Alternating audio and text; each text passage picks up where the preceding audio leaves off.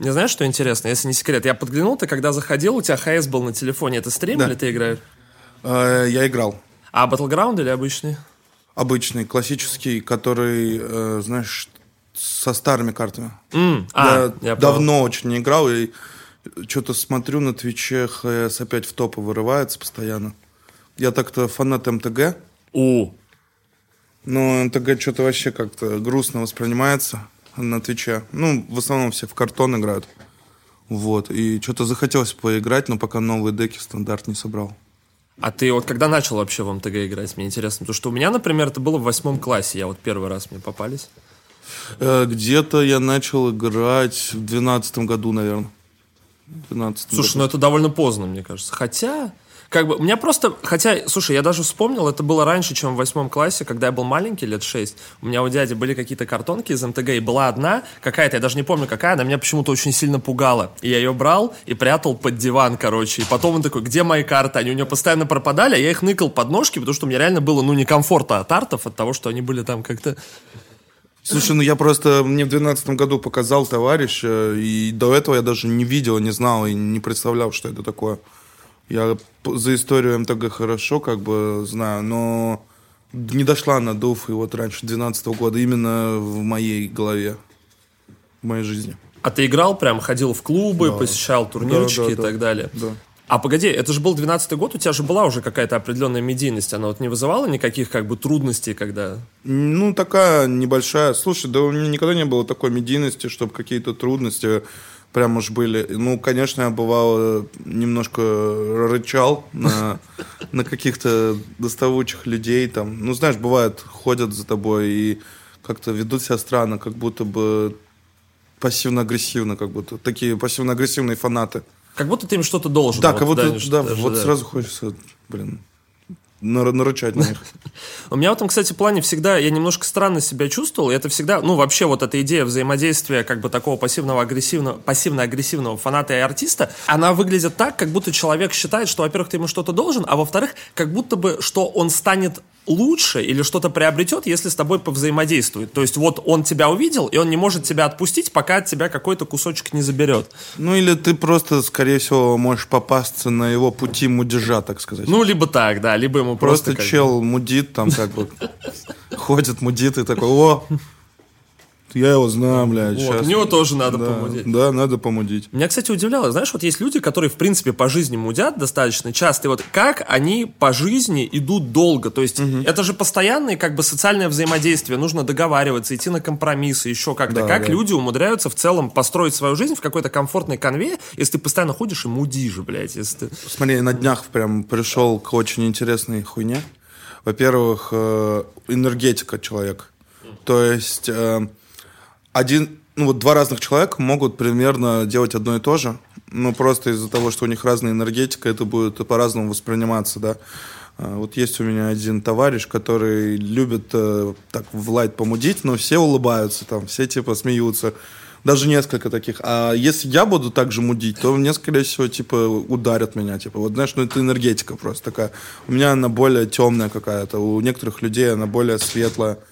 А, Вот, ну и элемент везения, конечно, бывает, что ты не в том месте, не в то время оказался, даже не мудил и как бы горе хапнул максимально. А тебя били когда-нибудь за то, что ты мудил? Ты вот просто так говоришь, как конечно, будто... ну, конечно. А- били. Я почти все, все детство, всю молодость провел в драках, так сказать. Серьезно? Прям... Да. У меня просто, ну, у меня вот детских драк именно, знаешь, которые там до конца школы было буквально, ну, я помню штук 10 каких-то ярких, и тогда, конечно, они казались какими-то серьезными, и ты как будто бы там за свою некую честь достоинства, но сейчас я вспоминаю, что они все были, типа, довольно комичного характера, поэтому... Я очень давно не дрался, и я этому дико рад. Бывает, конечно, говно кипит, и хочется там что-то в голове представляешь, но, блин, я бы хотел, чтобы до конца своих дней я больше мне не пришлось драться. И это мечта, конечно, утопия. Вот, но не знаю, у нас прям подраться это было в порядке вещей. Там можно было за неделю раза два-три помахаться случайно. Погоди, а что уточнить, ты в Уфе вырос, я Да, правильно понимаю? То есть это вот уфимский кайф был чисто такой? Ну, не знаю, мне кажется, это не зависит от города. Это везде может быть. Ну, Вот, знаешь, я любитель, э, вот там, с, особенно с новыми знакомыми, знаешь, вот с новыми друзьями, там, с новыми коллегами. Сразу запиздиться, да?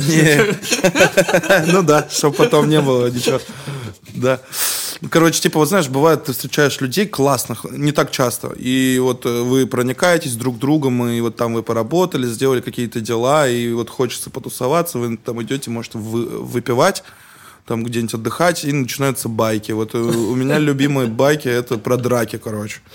Вот. Ну и реально встречаешь людей, которые вообще там, типа, никогда почти не дрались. А можешь зарядить какую-нибудь байку про драки? Потому что я честно mm-hmm. скажу, рассказывать вообще и слушать байки, это, наверное, мое, одно из моих любимейших занятий, mm-hmm. наверное, в целом самое увлекательное в жизни. Потому что, знаешь, вот говорят там, я играю в игры, потому что есть возможность прожить тысячу разных жизней и так далее. Я там читаю книги. И вот у меня этот элемент погружения больше всего работает, когда ты слушаешь именно истории, потому что сразу сопоставляешь с человеком, его органикой, харизмой, там, бэкграундом mm-hmm. и так далее.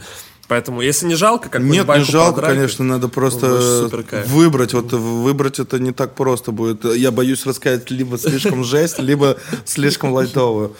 А, ну, давай расскажу тебе забавную одну. Короче, мы отдыхали в клубе, который назывался Дом 50. У нас в Уфе на, на коммунистической 50 он находился. Логично. А, да. И спокойно выпивали я и два моих товарища. Никого не трогали. И тут вышли на улицу покурить. Там, э, типа, стояли какие-то парни, девчонки. Мы начали разговаривать там. Э, и, видимо, там одному из пьяных парней что-то там в нас не понравилось. И он просто, знаешь, начал типа, блин, ебать вы пидорасы, там, типа, вот, вот так просто базарить, короче. Ну и мы сразу слово за слово, и начался махач 3 на 3. Да, это было жестко, типа э, один мой друг дрался с их чуваком, второй с другим их чуваком, а я с третьим. И мне попался самый проворный, который просто, вот знаешь, как обезьяна по мне ползал. Он меня ни разу не ударил, и, ну я его тоже почти не ударил. И в итоге так получилось, что он разорвал мне всю нахрен футболку. Я ходил э, потом, как гребаный Флинстоун, всю ночь по городу, понял? У меня торчало пузо, короче. И я там у кого-нибудь говорю, из знакомых, блядь, дай мне кофту. Он такой, нет, ты что, еблан? Я тогда чувствовал себя вообще бомжарой какой-то. Просто всю ночь ходил в рванье по городу, типа. Мне знаешь, что интересно, как, когда вы деретесь, типа, несколько на несколько, как выбрать человека, с которым ты будешь драться? Вот если не ты инициируешь драку, условно, есть mm-hmm. два типа. Вот ты бы как выбрал? Если вот смотри, ну вот в такой же ситуации, только гипотетической, твой кореш завязывает драку с типом, и, ну, остаешься ты, твой друг, и напротив два чела, mm-hmm. один посильнее, другой послабее. Ты бы выбрал послабее или посильнее себе? О, блин, вопрос сложный. Ну, конечно. Ну, вот он моральный, понимаешь, да. есть какая-то некая. Ну да, это опять же вопрос баланса. Ну, то есть, э, я не самоубийца, чтобы выбирать себе прям какого-то Терминатора, ну, когда, знаешь, э, выпьешь лишнего... Ну, там просыпается, Просыпается, да, да Арнольд Шварценеггер комнатный. Вот. Ну, не знаю, это был один из немногих разов вообще, когда там 3 на 3. Просто мы с челом остались вдвоем, друг на друга посмотрели. Ну ладно. И поняли, что, походу, ну, нам тоже надо пиздиться, типа, вот так вот. У меня один раз была, тоже вот из забавных, у меня была достаточно позорная история, ну, не позорная, но смешная история драки, когда, короче, э, я ну, скажем так, пытался постоять за честь девушки знакомой, на которую там бычил чел, он что-то, ну, я был выпивший, а он прям и очень, я был очень раздраженный, он очень сильно базарил, прям въебывался, очень некрасиво говорил. И я думаю, блядь, вот я сейчас подойду просто, вот я тебе сейчас втащу, такой кайф будет. И я размахиваюсь, из-за того, что было скользко, я от инерции, я бью его, но от инерции падаю сам. И ему, типа, прилетает не сильно, и он просто стоит, понимает, что он ничего не делал, а тип упал напротив. И он начинает как-то там разгонять, дальше смеяться, и в итоге мы запиздились нормально, а там еще стояли какие-то зеваки, зрители. Но вот этот момент, когда ты размахиваешься а. со всей дури, подскакиваешь и падаешь сам, и я лежу на земле и думаю, блядь, и девушка стоит, смотрит на меня, и тип такой, ха-ха-ха, чё ты? Блин, э, это думаю... почти как у Лилу Зиверта. Только тебе еще надо было, чтобы у тебя пушка выпала после того, как ты упал. Погоди, это когда на парковке у него пушка выпала? Я просто помню только его драку с Рич за Кидом, когда он убежал. По-моему, вот он дрался с этим, как его... Блин, память у меня. Который поет Roses. А, Saint Jhn. Saint Jhn ом он дрался, да. Ну, как я читал там каких-то СМИ обычных интернетных. То, что его девчонка просто с Saint Jhn ом типа работала, но... А, когда он приехал, типа, в ресторан, где они да. сидели, да? да, и, и, типа Знаешь, он на- на- направил пушку на свою девчонку, упал, не- промахнулся по Сейнт-Джону, типа у него выпала пушка, его потом просто еще зарядили на бабки, заставили типа проходить рехаб, э, за- запретили приближаться к своей девчонке. Но недавно я видел за что Это когда ты в ДНД выкинул один несколько раз. да, да, да, да. И, короче, он, типа, вроде сошелся, то ли с ней, то ли с другой какой-то своей бывшей девчонкой. Ну, это просто, знаешь, такая инфомусор. Но есть попадает. ощущение, как будто вот когда, короче, какие-то черные исполнители дерутся, особенно современные, они же все выглядят реально, вот я подумал, что Сейн Джон, что Лил Зиверт как персонажи аниме, то есть они Да. все, если Лил Зиверт еще, а, он без бриллианта тогда, наверное, своего был. Стопудово. Но если бы с ним было бы вообще великолепно. Ну и Сейн Джон просто, он же такой, тоже у него какие-то некие многослойные наряды, шляпы, и вот Да. если они пиздятся, мне кажется, оно как бы в целом со стороны Блин, комично ну. Лилузи очень круто выглядит. А особенно вот тачки, блин, анимешные. У него стайлак мне очень нравится. А с другой стороны, меня удивляет, вот ему, типа, не тяжело, ты же перемещаешься по городу, в Америке же очень сильно развита культура вождения именно собственного автомобиля, то есть там многие города построены так, что нужно иметь машину, чтобы комфортно перемещаться. Вот ему не заебно, если ты ездишь на машине, и все стопудово знают, что она твоя, то есть тебе на каждом перекрестке сигналят, всегда как бы как-то стремятся повзаимодействовать с тобой, потому что я тоже видел его тачки, я такой, ну, это круто, но ты незамеченным Ну да. никогда не пройдешь. Ну, типа, я видел много очень видосов с Лилузи Вертом, то, что он, э, ну, много там с зеваками, вообще с фенами, там, общается. Видел, как он чел колледж оплатил, Да. который к нему подошел? вот это? И потом, когда чел уже в этом, в костюмчике колледжном на Да. выпускном. Не, вот это я Да. уже не видел. Ну, там в итоге чел доучился, как бы, они вроде как взаимодействовали в круто. конце, мне кажется, точно. да. Ну, у него по-любому, как бы, зачастую с ним охранники ходят, сто процентов, особенно на каких-то там мероприятиях. Я видел, по-моему, видос, где Лил Узи и Лил Памп вместе со своей охраной вот так вот, типа, проходят мимо друг друга, встречаются, такие, оу, йоу, типа, чувак, и дальше расходятся. Расходятся, да, аккуратненько Ну, охранники. ну, что могу сказать, у него по-любому рвет башню, мы тоже можно было наткнуться на кучу видосов, как он агрится жестко на фенчиков, это в порядке вещей. Я тоже это чуть-чуть чувствовал. Конечно, у меня не было никогда такого уровня, как у Лил Узи Верта. Ну, знаешь, я благодарен, я часто говорю о том, что я не хотел бы быть прям очень известным, как Моргенштерн там, или Скриптонит, э, потому что я очень люблю ездить на метро, просто сидеть, чилить, как бы там, прям максимально просто двигаться, без охраны. А ты давно уже в Москве, да? Лет пять. И как тебе город вообще? Отлично. Это единственный город в России, который меня вдохновляет, который А меня не чем? удручает. Просто меня вот наоборот часто удручает Москва именно размером, суетностью, вот этой какой-то действительно высоким уровнем цен, каким-то, ну, как будто бы здесь есть некоторое определенное очень рабочее отношение у людей. То есть люди же со всей страны едут сюда, по большому счету, зарабатывать деньги. Из-за этого как бы такая некая атмосфера складывается, которая на меня, например, действует удручающе. Поэтому, когда человек мне говорит, что меня это вдохновляет, мне прям очень интересно, почему. Ну, энергетика здесь большая, и он не надоедает. И вот э, я жил в Уфе и в Санкт-Петербурге. Больше нигде не жил, но потурил, поездил как бы по всей России. И Уфа, Санкт-Петербург, они меня очень сильно начинают удручать спустя 2-3 недели, как я там живу. Просто каждый день одно и то же. Ну, знаешь, как будто бы клетка, та же клетка, что и Москва, но очень маленькая. Здесь в Москве очень много пространства, много людей разных, э, и типа ты просто ездишь там на встречу, на съемки, на дела, и как, как минимум не смотришь на одно и то же каждый день, а, и тебя ну, не тошнит. Но в любом случае от Москвы тоже надо отдыхать.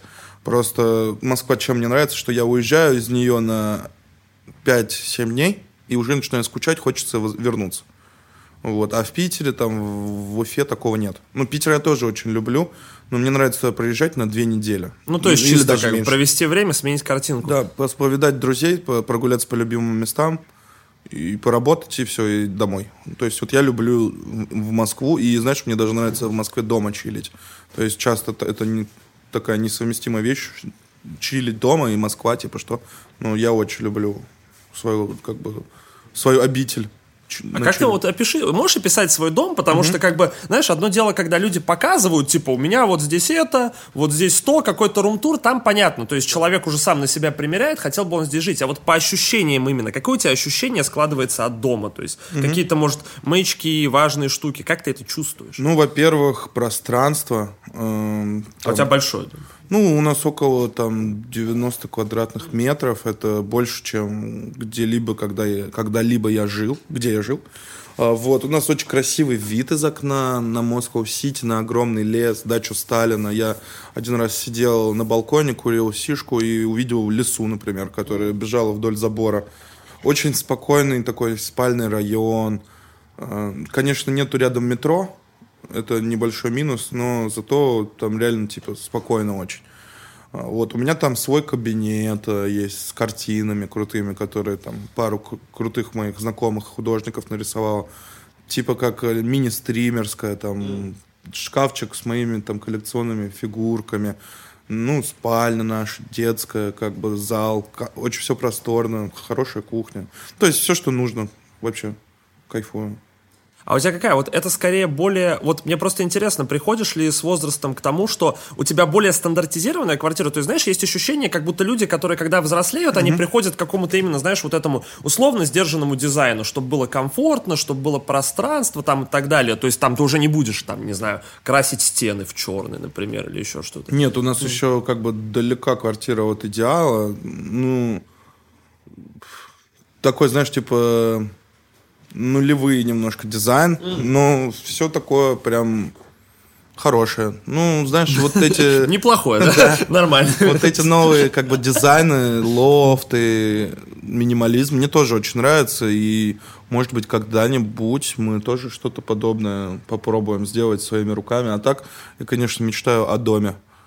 Я мечтаю о доме. И если бы еще получилось... Ну, это уже из рубрики фантастики, типа построить дом своими руками, там, знаешь. Слушай, мне кажется, что эта мысль тоже реально ко всем приходит. И вот э, тут я, короче, заметил две прям э, большие разницы. То есть есть люди, которые мыслят про дом очень конкретно. То есть они такие, я хочу конкретно вот этот, как я там э, с Димой Бамбергом сидел, он долго говорил, я хочу дом из сруба обязательно, потому что срубы стоят до хрена. У меня там как бы наши э, люди там сто лет назад жили в срубах, эти дома до сих пор стоят, и он понимает, из какого сруба он хочет конкретно. А есть люди, у которых более э, романтическое понимание дома, как какого-то именно большого пространства, где ты мог бы быть обособлен и создать какую-то вот свою... э, какой-то свой микрокосмос, свою микрокоммуну, потому что на самом деле дом это же очень большое количество геморроя, с там Ну да. банально уборкой снега, 100%. коммуникациями, отоплением, вот такими Нужно водить машину. взрослыми штуками. Да, У меня даже прав нету, никогда не было. У меня, кстати, тоже.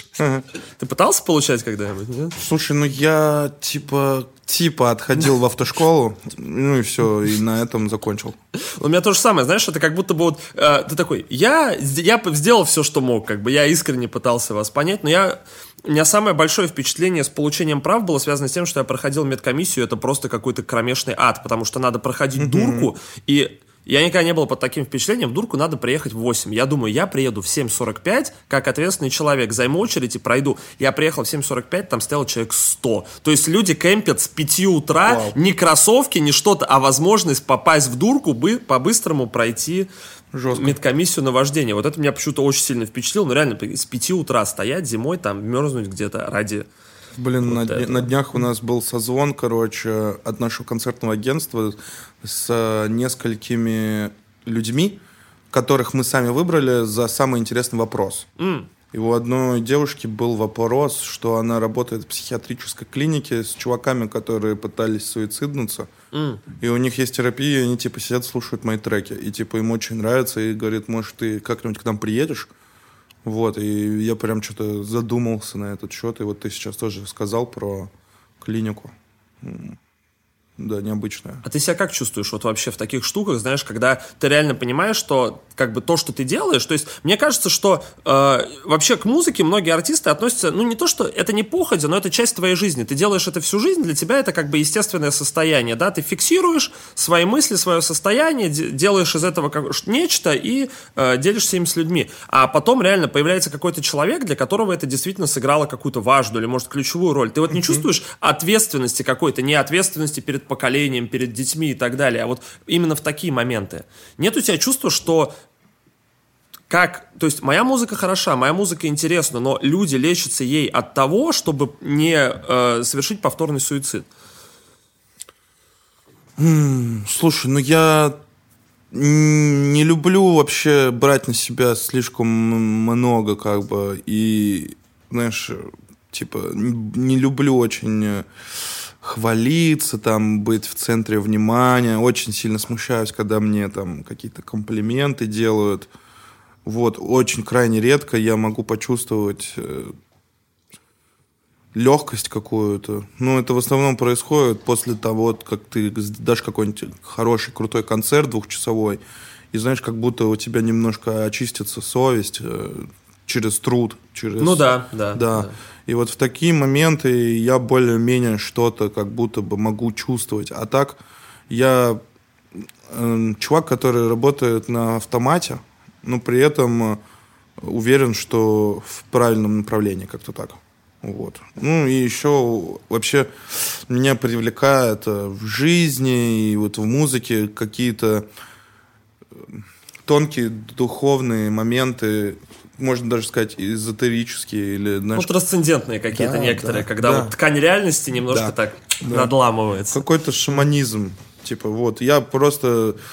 Я экспериментирую с, с, с этим всем. Я экспериментирую со своей жизнью и типа как будто бы ее до сих пор вообще мало изучил, но при этом уже более-менее двигаюсь на уверенном, как-то так. Ну, есть как будто бы, знаешь, в музыке иногда возникают такие штуки, как будто ты реально начинаешь верить в, нек... ну, в некие чудеса, когда что-то приходит само или просто появляется из ниоткуда. То есть, я не знаю, вот э, у тебя нет, кстати, ты же отец, и вот у тебя нет ощущения, нет э, параллелей между воспитанием, ну, рождением, воспитанием ребенка и производством, созданием музыки. Вот нету, не чувствуешь есть, чего-то, как будто из ничего-то да. появляется что-то. Да.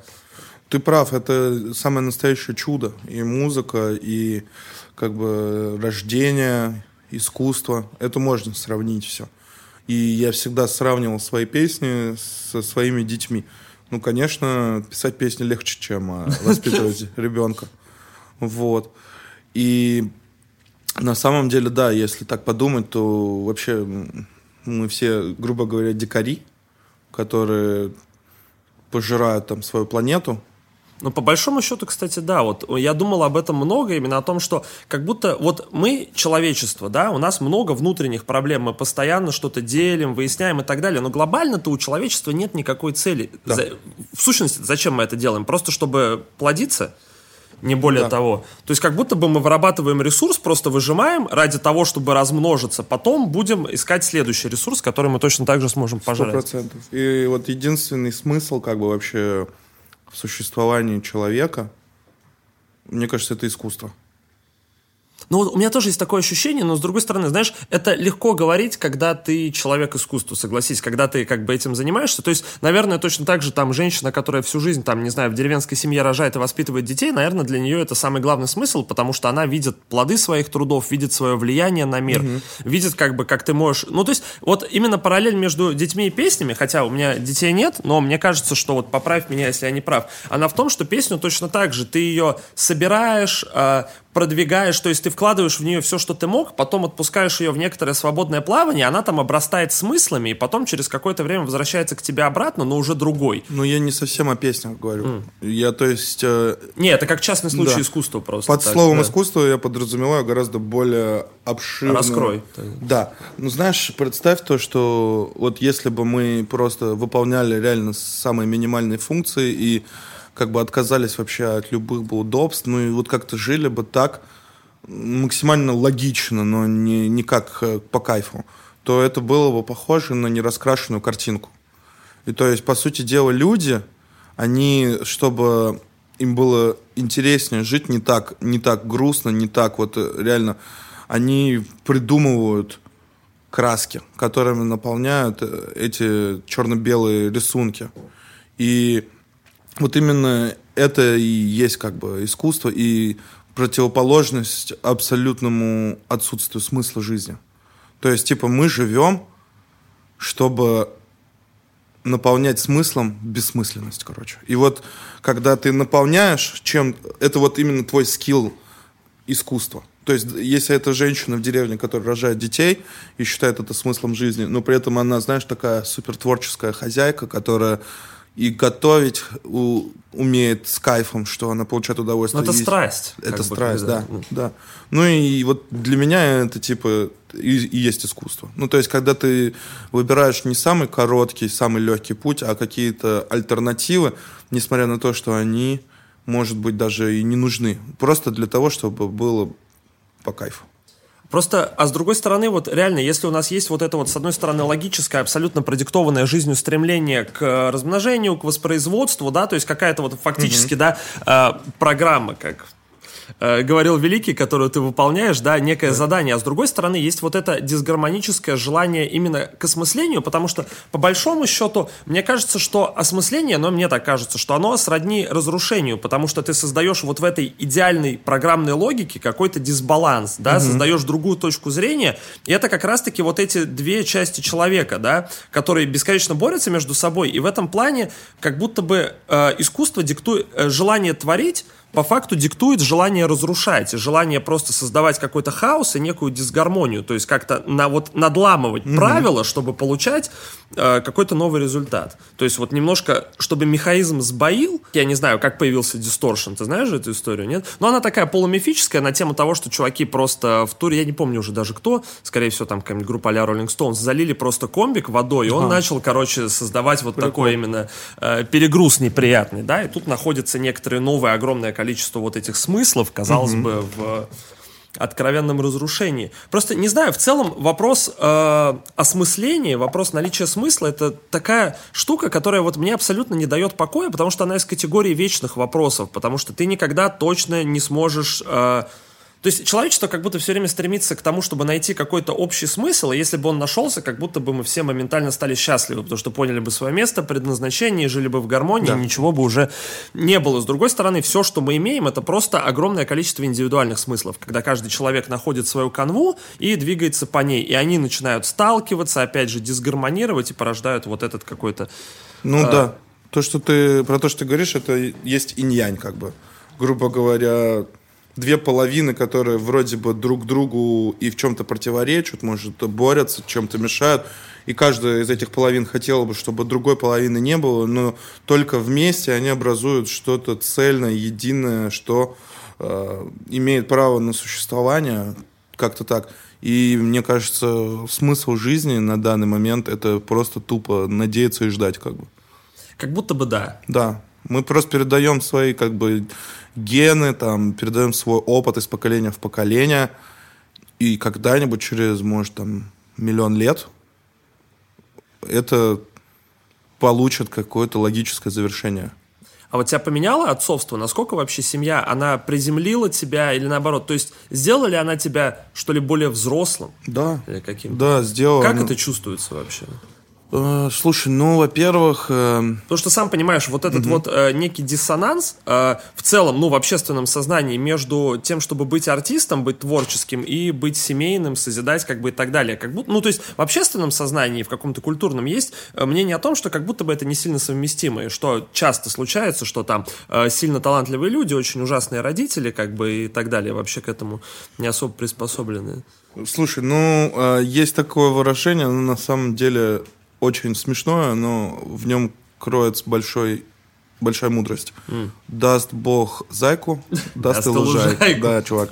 Это реально звучит смешно, но, но, типа, реально умные люди говорят то, что когда тебе там Бог, космос, да, что-то высшее посылает ребенка, он вместе с ним посылает какие-то блага, и они не тебе принадлежат, а твоему ребенку. То есть ребенок приходит в наш мир с благами. И так и есть. И помимо этого э, ребенок делает своих родителей более уверенными в себе, более сильными, более спокойными, менее подверженными каким-то эмоциональным сбоям, срывам. То есть э, до того, как э, у меня появился ребенок, я был сам ребенком когда ребенок появился, я стал меньше ребенком, стал э, больше каким-то рассудительным взрослым. Но были моменты, когда я чувствовал себя вообще старым. Знаешь, сейчас меня подотпустило немножко ребенок, подрос. Но вот были периоды, когда я чувствовал себя не на 30, а на 50, на 60. И типа реально как-то ты становишься другим, и ты это чувствуешь. И с одной стороны тебе вроде бы и страшно, потому что хочется оставаться таким вот эмоциональным, веселым, шебутным ребенком, а с другой стороны ты кайфуешь от того, что ты становишься немножко черствее, знаешь, как mm. будто... Приземляешься. Ну, да, и типа, ну это вот можно сравнить, что типа там предположим, самый популярный хлеб это там белая мягкая булочка, угу. да, но если быть гурманом, поразмыслить, то какая-то черный, горький хлеб, и это тоже кайф, типа. Ну, потому что моя матушка так говорила, что чем больше ты взрослеешь, тем как бы ты начинаешь жить на нюансах и на деталях. Да. И как раз-таки горький хлеб раскрывается в том, что у него есть какие-то те вкусовые моменты интересные, да, палитры, которые доступны не всем. А про Бог дал, дал зайку, даст лужайку, мне кажется, что перефразируя в более какое-то удобоваримое, э, можно сказать, что новые трудности дарят новые возможности. То есть они всегда приходят да. сообща. И когда ты что-то преодолеваешь и чему-то новому учишься, у тебя раскрывается новое некое там э, поле зрения, в котором ты можешь работать и взаимодействовать. Просто смотри, тут, э, мне кажется, интересная штука в том, что, с одной стороны, э, Томас Мраз отец, Томас Мраз семейный, с другой стороны, Томас Мраз гик. Что, ты можешь назвать себя гиком вообще? 100%. Вот, и когда говорят про гиков, как будто бы это в общественном сознании такая штука, которая э, не коррелирует с взрослостью, то есть это некая а. антивзрослость, понимаешь? Желание некоторое зацепиться за... Э, я так, не то чтобы я так считаю, но как будто бы вот архетипически оно на это наталкивает. И у тебя нет диссонанса, ну, не то что диссонанса, не подводит ли тебя к мысли о том, что твои э, гик-увлечения — это желание как раз-таки не потерять вот это ребячество? Я не так на это смотрю. Я а, считаю то, что гик — это скорее твой не то что психотип, но это вот какая-то твоя каста среди людей, понимаешь? То есть... Mm Э, существует очень много разных людей, там э, спортивных, э, научных, таких, которые там там за любую мелочь будут наказывать, или таких, которые, наоборот, будут очень вежливы всегда со всеми. Ну и вот гик — это тоже как бы тип людей. Ну, то есть, если ты гик, ты стал э, отцом, ну, то есть у тебя, скорее всего, просто будет гик-ребенок. Типа. Ну, не факт, но это как-то так работает. Мне так кажется. Но, с другой стороны, видишь, ты говоришь, человек научный, но человек научный по факту тоже гик, просто в своей сфере. У меня просто девушка молекулярный да. биолог, и я часто слушаю от нее какие-то очень э, технические моменты, которые в целом, ну, для меня этот как бы вопрос сам... Э, вообще биологии как науки достаточно сложная. Когда она начинает погружаться прямо в какие-то э, тонкие процессы и материи, я в этом понимаю очень мало, но я вижу, как человек увлечен. И у них же реально, когда ты понимаешь, что научная среда и люди, которые заинтересованы в этом, а как бы, ну, наука в стране, как бы при всем большом уважении, там есть определенные проблемы, и ей не так просто заниматься, если ты не энтузиаст. И поэтому во многом это сборище таких же энтузиастов, которые также как бы увлечены и помешаны на своей теме. Просто да. у них вместо там поп-культуры будет условно какие-то некие исследования или 100%. взаимодействия. То есть, по факту, гик это, ну, получается, просто увлеченный человек. Да. Если ты находишь, как бы, вот реально выход своим увлечением, то это, это тебя апгрейдит как э, реально как в какой-то онлайновый MMORPG. И я часто проводил параллели между рэпом, между музыкой и наукой. И мне кажется, что это чем-то похоже. Это тоже как бы стремление к тому, что изучать себя, свои возможности и ну, расти. Не просто где-то с коробку с места на место перекладывать, как NPC, типа, а быть редактором своей реальности, грубо говоря.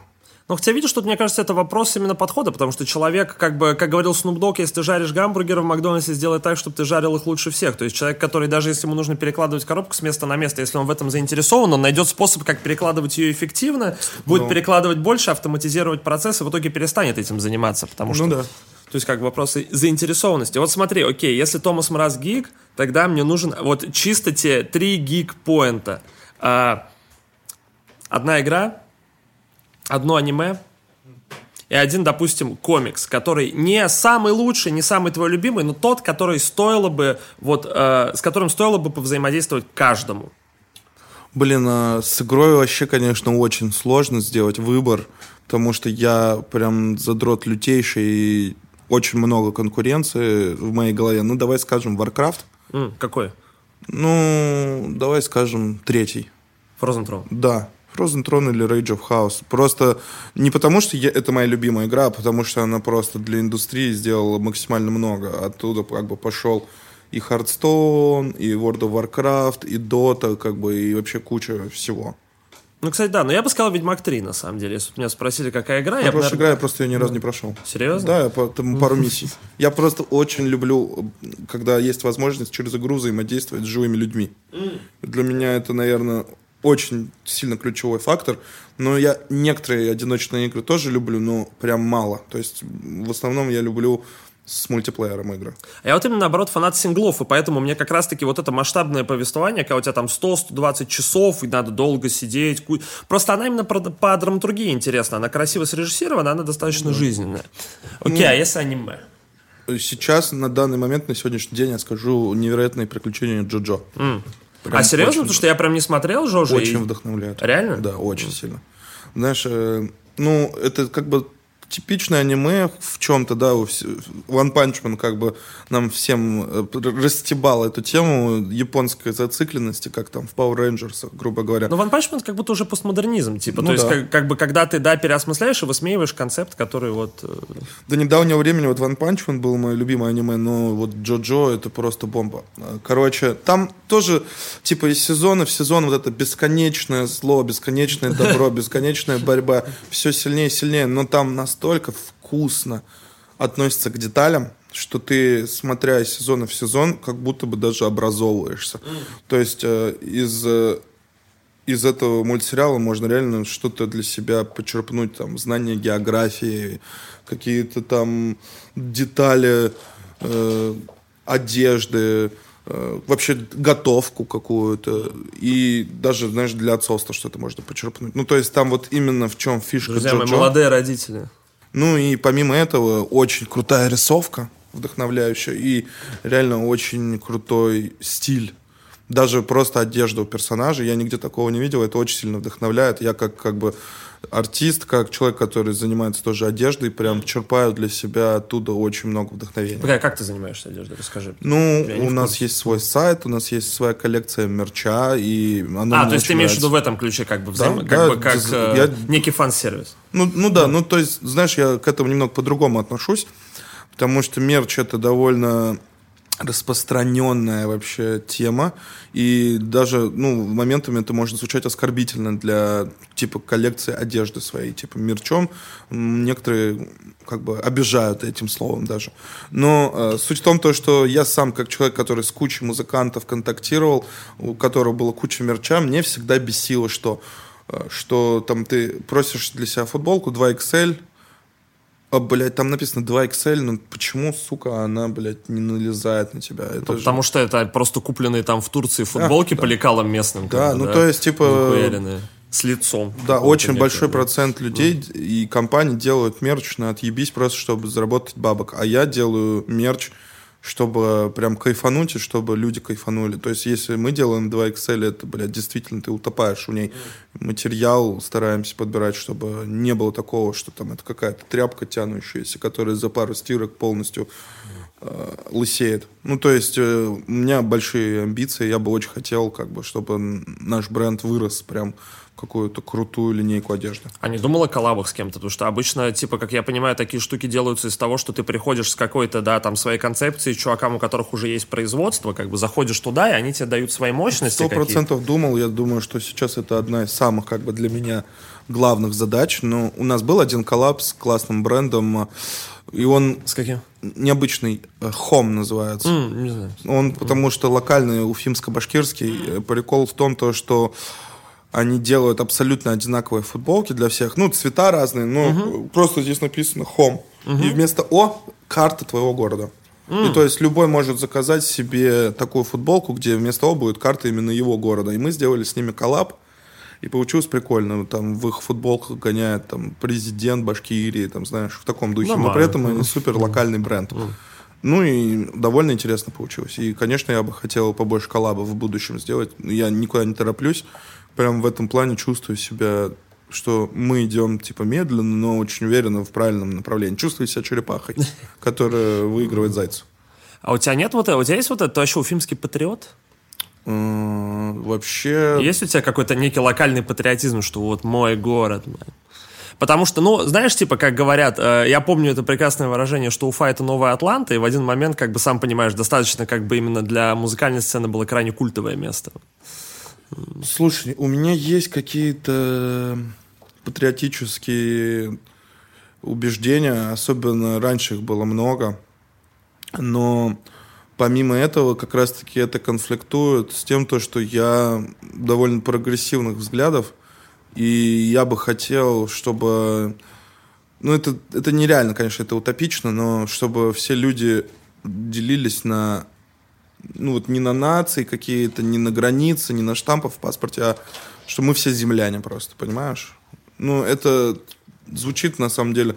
Кто-то скажет, ты что, больной, типа, если не Ну, будет как границ. будто бы это очень так, знаешь, очень пацифистично звучит и очень было бы хорошо. Да, ну, я думаю, что, в принципе, человечество к этому и пытается идти. Но просто если к этому не прийти, а раньше времени так сделать, это будет, э, ну, наоборот, регресс. Регресс. Ну вот э, я недавно смотрел фильм «Трудно быть богом», и там примерно такая же история, то, что люди пришли к тому, что они перестали воевать, убивать друг друга и как-то эмоции свои выказывать. И они как бы заняты тем, что наблюдают за другой планетой, которая на 500 лет.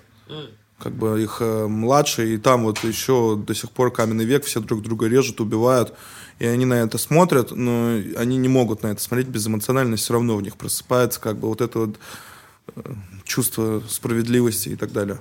Знаешь, я об этом думал много, и мне кажется, что как бы, как ни грустно, я пришел к мысли о том, что человечество может объединить только если появится какой-то внешний враг. Вот появились бы инопланетяне, настолько бы какие-то различия, национальные, культурные, расовые, что угодно, настолько бы стерлось, когда есть нечто принципиально отличающееся от тебя, и ты можешь как бы вот система свой-чужой начинает работать по-другому. Но это вот единственный путь, который я как бы вижу, ну, реалистичный, знаешь.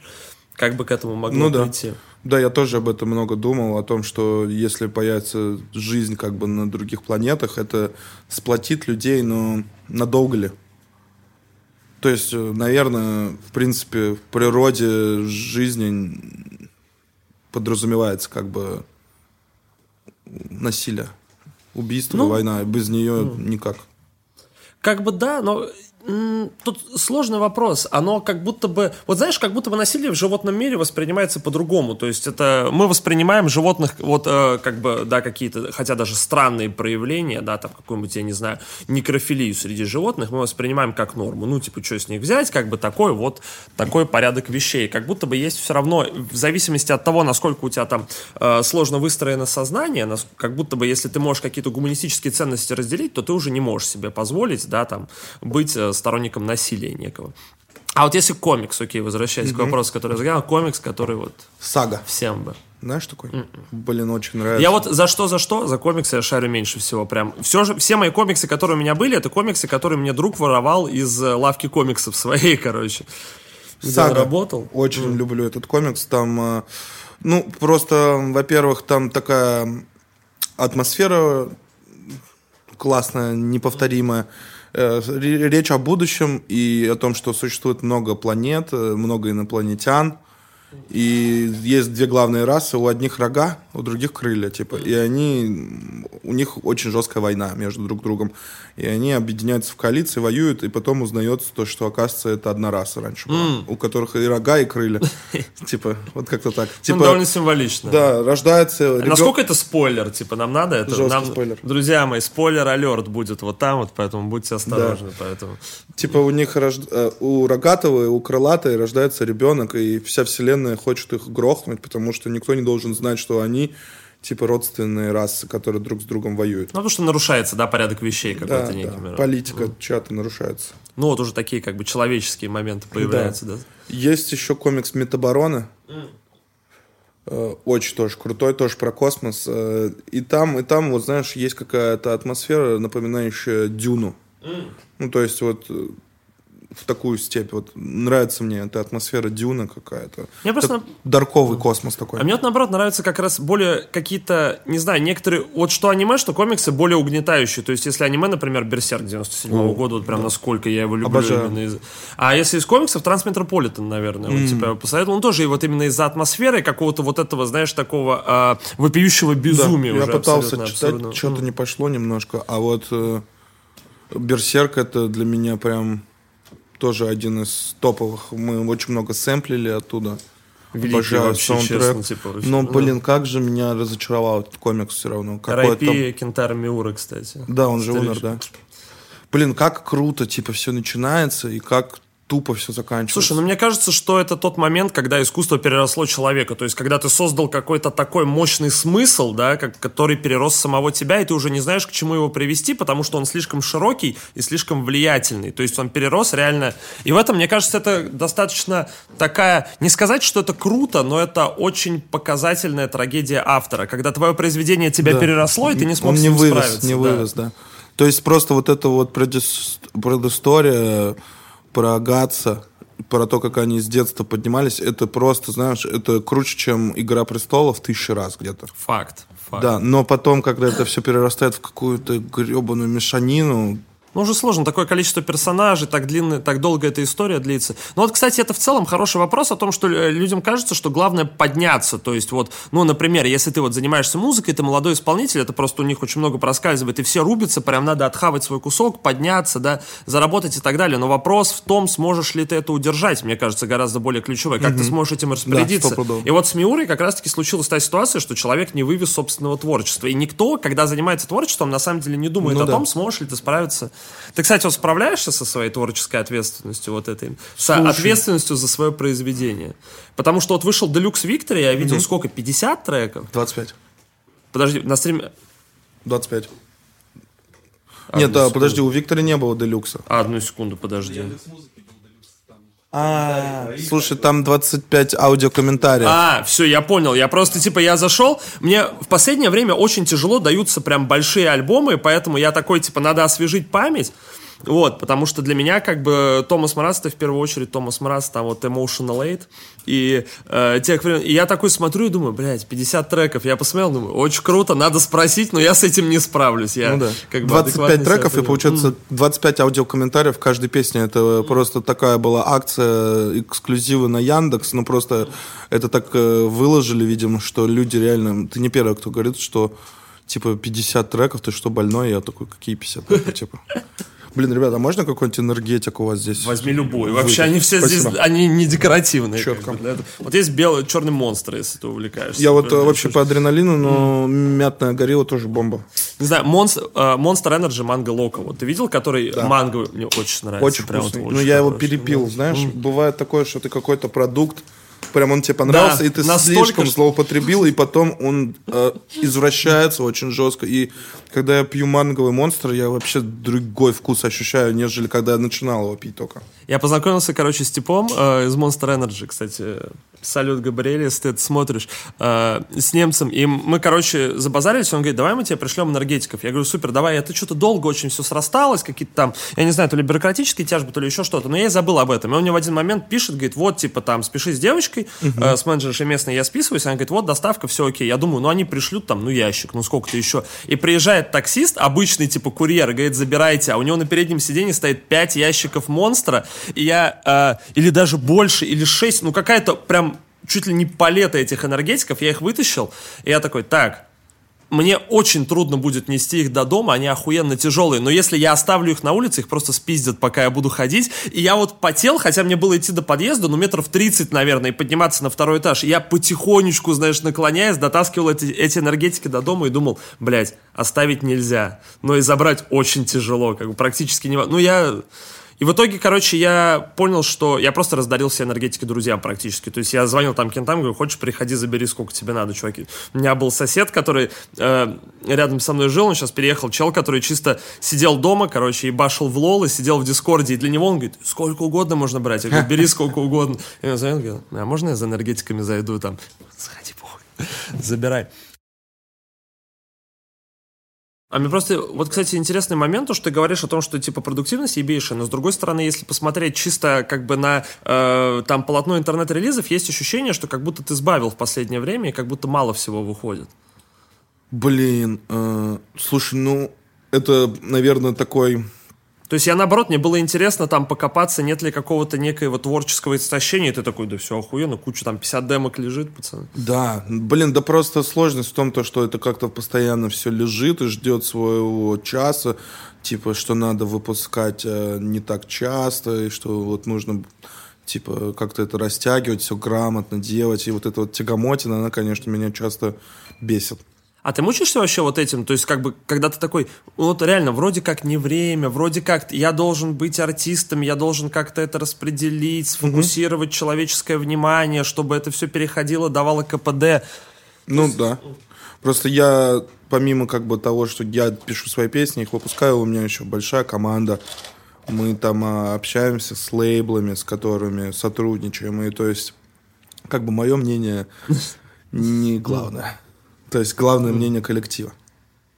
Ну вот, кстати, а не грустно, когда музыка переходит вот в такой, не то что, как, когда появляется какой-то некий вот именно бюрократический момент, когда ты понимаешь, просто мне кажется, когда ты соприкасаешься с музыкой не только как артист, но именно погружаешься вот в этот бизнесменский вопрос, как будто бы магия немножко надламывается. Это смотря как ты это делаешь. То есть... Э... А как надо? Вот как ты это угу. делаешь? Как надо? Если ты, типа, занимаешься бизнесом, mm. но при этом от этого кайфуешь, и тоже творчески как-то к этому подходишь, тогда мне кажется супер. Ну, то есть вот э, я такой человек, у меня вообще есть предрасположенность там э, какой-то торговли, да, возможно.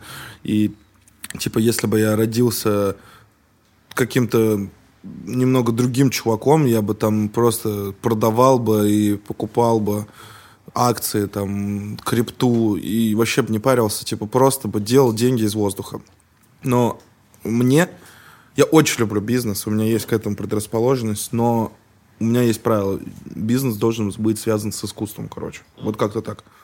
И если у меня появляются какие-то новые окна, ответвления, то конструкция нашей, нашей деятельности, она растет, меняется, и от этого еще интереснее становится. Ну, то есть, э, в первую очередь, я преследую какой-то не коммерческий успех, а преследую свое тупо счастье, свой интерес. И вот а поэтому... какой твой? Вот у каждого свой интерес? Какой? Ну, знаешь, типа то, что я не пытаюсь под какие-то лекала подбить э, вот э, свою конструкцию как раз-таки, а что-то создаю новое, свое, что типа только, только у меня будет работать, как-то так. Слушай, вот мне интересно, ты же ветеран реально больших, э, как бы прошедший, знаешь, как э, я вот сейчас читаю книгу, которую мне посоветовал Коля Редькин, называется «Ложится мгла на старые ступени», она такая, она про... Э, очень крутая книга, реально, типа, если у тебя будет вдруг желание когда-то почитать, э, о нем пишут, что это лучший русский роман десятых годов 21 века, Вау. то есть очень мощное заявление, ну там он про э, Советский Союз послевоенный очень интересно, и там есть, часто фигурирует выражение «ветеран пяти войн» или там там ветеран трех войн, потому что это как раз э, после Великой Отечественной войны, там э, много персонажей, э, как я понимаю, у которых есть некие, да, там, реальные прототипы, которые прошли вот несколько войн подряд, а ты как будто ветеран нескольких больших объединений, то есть был Dope Club, угу. был как бы Ян Граша, как более широкий момент, был Букин Машин в свой какой-то вот именно этот расцвет, когда э, набора артистов. Как чувствовалось каждое из этих объединений вот изнутри? Вот как чувствовался Dope Club, как чувствовался Ян Граша, как чувствовался Букин машин, потому что, ну, то есть для людей, опять же, к вопросу об ответственности артиста, для многих, потому что я как раз вот э, рос мне сейчас 26, и я рос во времена, когда Ян Граша, ну, то есть вот на мою какой-то там э, поздний подростковый момент пришелся, когда Ян Граша, это был, ну, просто, это было э, нечто удивительное и потрясающее, что-то очень свежее, и куча народу, и все пацаны рубятся в тур на басике, блядь, разговоры бесконечные за какой-то стиль, за какие-то смыслы новые и так далее. Ну... ну и в целом одно из первых вот типа как сказать, э, объединение вот именно этого нового русского рэпа, какой-то новой школы, которая во многом стала, мне кажется, прообразом для того, что было угу. после. Э, вот слушай, с Dope Club а можем начать? Давай, конечно. Как чувствовался Dope Club изнутри? Э, изначально, когда все начиналось, ебать, как круто, очень, очень, просто пиздец мясо. Самый лучший период моей жизни. Вот, потом, конечно, были какие-то сложности, какие-то, знаешь, типа застои. М. Когда, ну, были какие-то сомнения, типа, а сможет ли это дальше расти куда-то, туда-сюда. И потом а, были какие-то жесткие перемены для того, чтобы, ну, вот, не оставаться на месте. И не всем эти перемены как бы подходили. Вот. И, ну, например, там с той же Янграши, да, это был реально бум, это был стиль, но я как бы знал, что все, ну, как, как все это на самом деле. И вот как раз-таки я человек, для которого важен не коммерческий успех, не твоя обложка, а твоя начинка, твой внутренний вес как-то, твоя внутренняя уверенность. И вот поэтому я как бы выбор сделал, который сделал. В- не в сторону, не в сторону коммерческого успеха, а в сторону гармонии внутренней, спокойствия какого-то, знаешь. Типа, мне- я, конечно, по своей природе лидер. Мне очень хочется, типа, больше чтобы там спрашивали мое мнение, типа, что-то делать, что-то весомое, а не просто быть исполнителем. Но когда ты как бы в классном коллективе, и можно, можно под кого-то подстроиться, но только в случае, если этот человек реально как бы классный лидер, крутой. И То есть ты чувствуешь, когда ты чувствуешь авторитет какой-то некий, когда ты готов довериться. И у меня, мне повезло, я вообще на ровном. То есть э, у меня нет какой-то жесткой зависимости ни от чего. Ну, есть как бы грешки там, я, Можно приколоться. да, лю- любитель дунуть, любитель выпить. А кто нет? Да, ну, типа, мне повезло. У меня есть друзья, знакомые, которые, если выпивают, они могут месяцами потом не вылезать из бутылки. Я могу побухать один-два дня, но при этом как-то эстетично, понимаешь? То есть мне только эстетика в этом привлекает. Вот, ну, то есть э, каких-то, слава богу, там, рехабов, скорых э, и прочего, блин, бог миловал, короче. Есть такой момент. Я этим горжусь.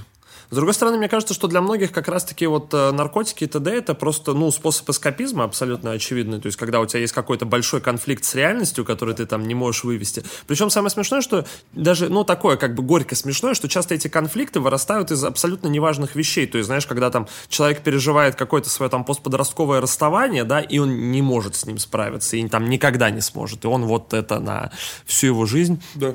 Накладывает. Ну вот сейчас я пришел к 30 годам, то, что я начал, я понял как-то, вот знаешь, как-то прочувствовал, э, что вот эта вся история, это реально уничтожает твое, твое, как твое нутро, что ли, тв- твою личность. Вот, и никому не советую, короче, злоупотреблять этим дерьмом. чуваки. Но-но-но.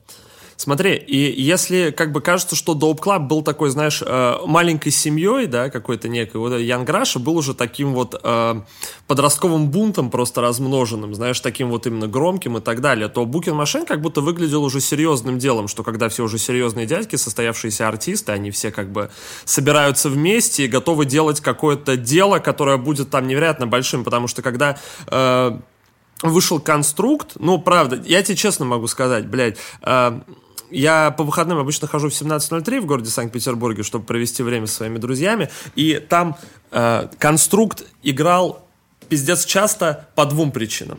Во-первых, потому что это был невероятный хит, и потому что реально, типа, ты видишь, как на танцполе люди разделяются, и есть компании, где с одной стороны чел там читает один парт, потом с другой стороны чел начинает читать другой парт и так далее. Там. Потом в какой-то момент, там, я не знаю, к парту Оксимирона все объединяются, начинают наваливать, потому что это правда была очень такая мощная культурная штука. А во-вторых, потому что конструкт идет достаточно долго, чтобы диджей успел сходить поссать и взять коктейль себе.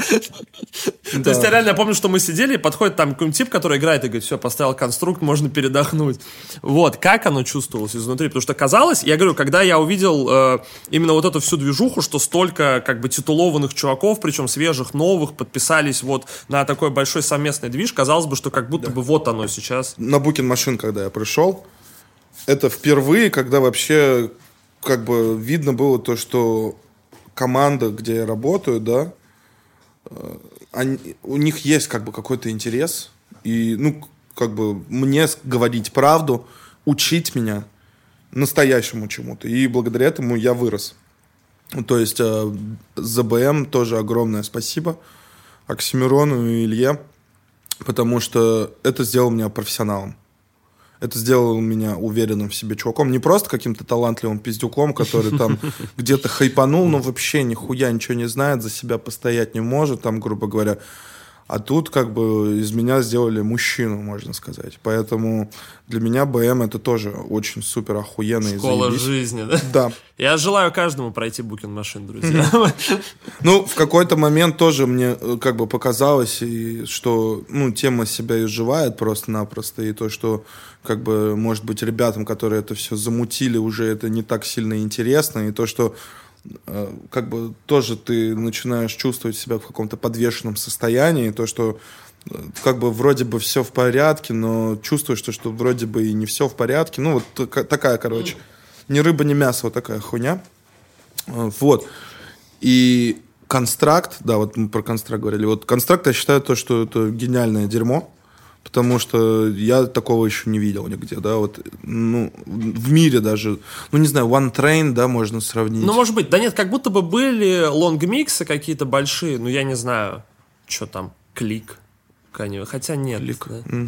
Не, ну, One Train, наверное, mm. можно сравнить. Это где Асап Роки, Кендри. Да, наверное, кстати. Хотя там вроде как бы было много э, больших треков, но... Не знаю, не Вилла могу Вульф. Там, там духая народ. Да, потом Экшен Бронсон. Вот я думаю, что вообще из всего, что я слышал, можно только One Train сравнить с Констрактом, потому что там очень разные ребята. Mm. Очень разные. И они многие сделали по-своему и трек такой долгий, и это интересно слушать. Знаешь, что еще? Не знаю. И, даб, не, и Double XL Cypher 16 -го года, а. вот этот, где Denzel Curry, Lil Uzi Vert, 21 Блин, я его видел, но вообще не запомнил. Слушай, а он почему-то, короче, Мимо как будто это бы. такая, э, это невероятно мемная штука, потому что он как будто оказался лучшим из Double XL Cypher ов, и я смотрел, типа, в западном ТикТоке его, вот, э, пока была возможность сидеть в ТикТоке, э, все нормально работало, он постоянно, ну, то есть, может, это из-за моих рекомендаций, но он постоянно всплывал то есть люди постоянно это вспоминали, постоянно это, какие-то Это же просто live, это просто типа лайф-видео. Да, но оно почему-то стало настолько культовым именно из-за того, что там очень много артистов, которые потом круто реализовались по-разному и которые по-разному себя показали интересно. Mm-hmm. То есть там, в принципе, нет ни одного... Тентасьон там тоже был, да? А, нет, Тентасьон там не было. Там был Дензел Карри, Лил Узи Верт, Лил Яти, 21 Savage и Кодек Блэк. И они mm-hmm. как бы там нету ни одного чувака, который пропал бесследно. То есть у всех там разная судьба. То есть Кодек сидит, там Дензел что-то некое какое-то свое шаманство делает, Лилузи там дерется, роняет пушки, но все равно 21 Savage серьезный дядя стал теперь как большой. Вот, поэтому, наверное, что-то Я такое. вот просто вот эти вот э, XXL Freshman, типа, я вот видел картинки в интернете, но никогда не дигал вот в эту сторону, ну, как-то просто неинтересно было. Слушай, ну, в один момент это несколько лет подряд э, лично для меня прям хорошо работало, потому что они собирали, типа, самых перспективных новичков и каких-то пытали, пытались э, делать им какие-то профайлы и на какую-то их совместную работу подталкивать, и там сразу было видно, кто лох, как бы, кто не обязательный, а кто действительно подходит очень серьезно к э, Еще можно штукам. вот сравнить э, ремикс на Моргенштерн и Кристалл Майот. Да. да, да. Но он тоже как будто бы типа, именно в констракте впечатлял масштаб, угу. что дохуя народу, у всех разные локации и у всех хорошие куплеты. То есть, не, вот это меня очень сильно впечатляло, что как бы понятно, что какие-то лучше, какие-то хуже, но нету плохих куплетов, нету типа чего-то, что хочется перемотать. И даже на там какие-то непопулярные куплеты находились типа люди, которые говорили, вот это самое охуенное, угу. вот это мне там нравится больше Ну, это еще да. и просто ремикс на трек Моргенштерна, и там есть э, какая-то общая такая прям нить, что это все в каком-то таком вот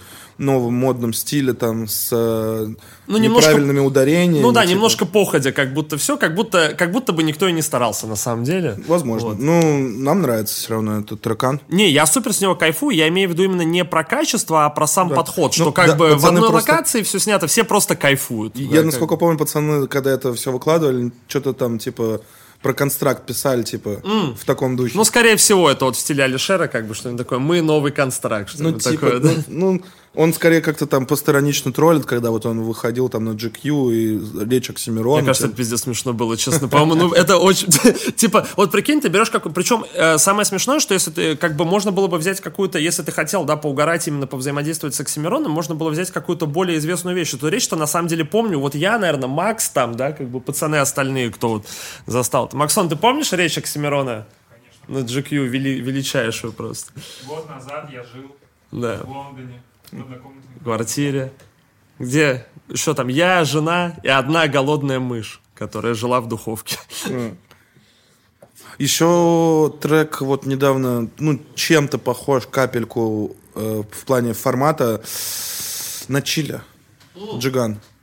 Ну, это, опять же, просто инфоповод, как бы то, что Джиган на чили, на расслабоне, это мем, и пацаны делают трек. Ну, трек тоже классный. Не, мне нравится, но больше всего мне нравится, конечно, рубашка Тимати с чебупелями. Вот я реально смотрел, если бы они их дропнули, это было бы достаточно популярная хуйня, она очень крутая. Ну и, честно, типа, вот правда, э, Тиман с кальяном на вот этом вейкборде, это прям смотрится достаточно мощно. Но в любом случае, видишь, все равно есть разница, потому что реально казалось, что у конструкта какой-то был очень большой профессиональный подход. Ну, потому что реально как бы и съемка, и все остальное. Он аутентичный.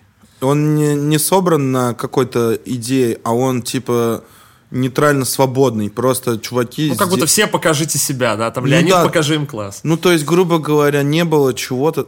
Не было задачи там мем какой-то употребить, не было задачи сделать на кого-то ремикс. Вот реально похоже на One Train, потому что просто чуваки пришли, грубо говоря, и сделали трек, и все. Не было какой-то вот у них э, по лекалу, не было такого. Свободный он. Ну, то есть, смотри, получается, и Букин Машин, да, тебя в некотором роде закалил, как ты говоришь. Букин Машин сделал меня... Я считаю, отличная заголовка просто для... Да, он сделал, типа, сделал меня, меня просто реально сделал мужчиной, сделал профессионалом своего дела сделал очень э, уверенным меня, и вот я как бы полностью понял индустрию на своем каком-то уровне, да, она, конечно, поменялась, там появились, ебать, какие титаны, игроки там, блядь, просто разъебщики, и я как они не могу и не умею, но вот уровень, который я как бы получил, он, он меня впечатляет, и я могу его употреблять там даже вот, ну, я не знаю, у меня есть какая-то там внутренняя мечта, это может прозвучить тупо, как да. бы и многие скажут, mm. типа, типа, сиди спокойно, да, но вот как бы мне очень нравилась идея, что вот я пошел в Booking Machine, пиздец, э, как много для себя чего подчерпнул, стал профи, я хочу, типа, вот вернуться в доп клаб и, типа, вот эти свои возможности, знания употребить, чтобы вот как бы помочь себе и пацанам сделать вообще охуенно. Ну. Это знаешь, как новая игра плюс, когда ты прошел полностью, начинаешь сначала, типа но уже того, как да. бы со всеми своими приколюми. И сейчас у тебя свой лейбл. Да. Расскажи. Uh, он называется... Потому что я, честно, я не mm-hmm. знаю, правда, потому что я готов, честно, я готовлюсь к подкастам, но я очень много хочу себе оставить пространство для того, чтобы можно было просто поговорить и пофристайлить, потому что иначе это реально, вот меньше всего хочется, блядь, сколько ты зарабатываешь, сколько ты дрочишь. Поэтому... Ну, Слушай, бро, а, короче, открыли мы лейбл, называется Hangover в честь моего альбома. Ну, просто, опять же, такой фристайл. Мне нравится, когда вот в моем творчестве оставляется, остается какая-то нейтральная бессмыслица, но не просто потому, что это недоделка какая-то, а просто потому, что это имеет право творчество быть хаотичным. Ну, то есть свобода. Ты как бы позволяешь ситуации самой внести коррективы и как-то обогатить. Да, то есть э, оставля... остается какой-то кусок, который сам себя сформировал. Э, вот. Рандом, так сказать.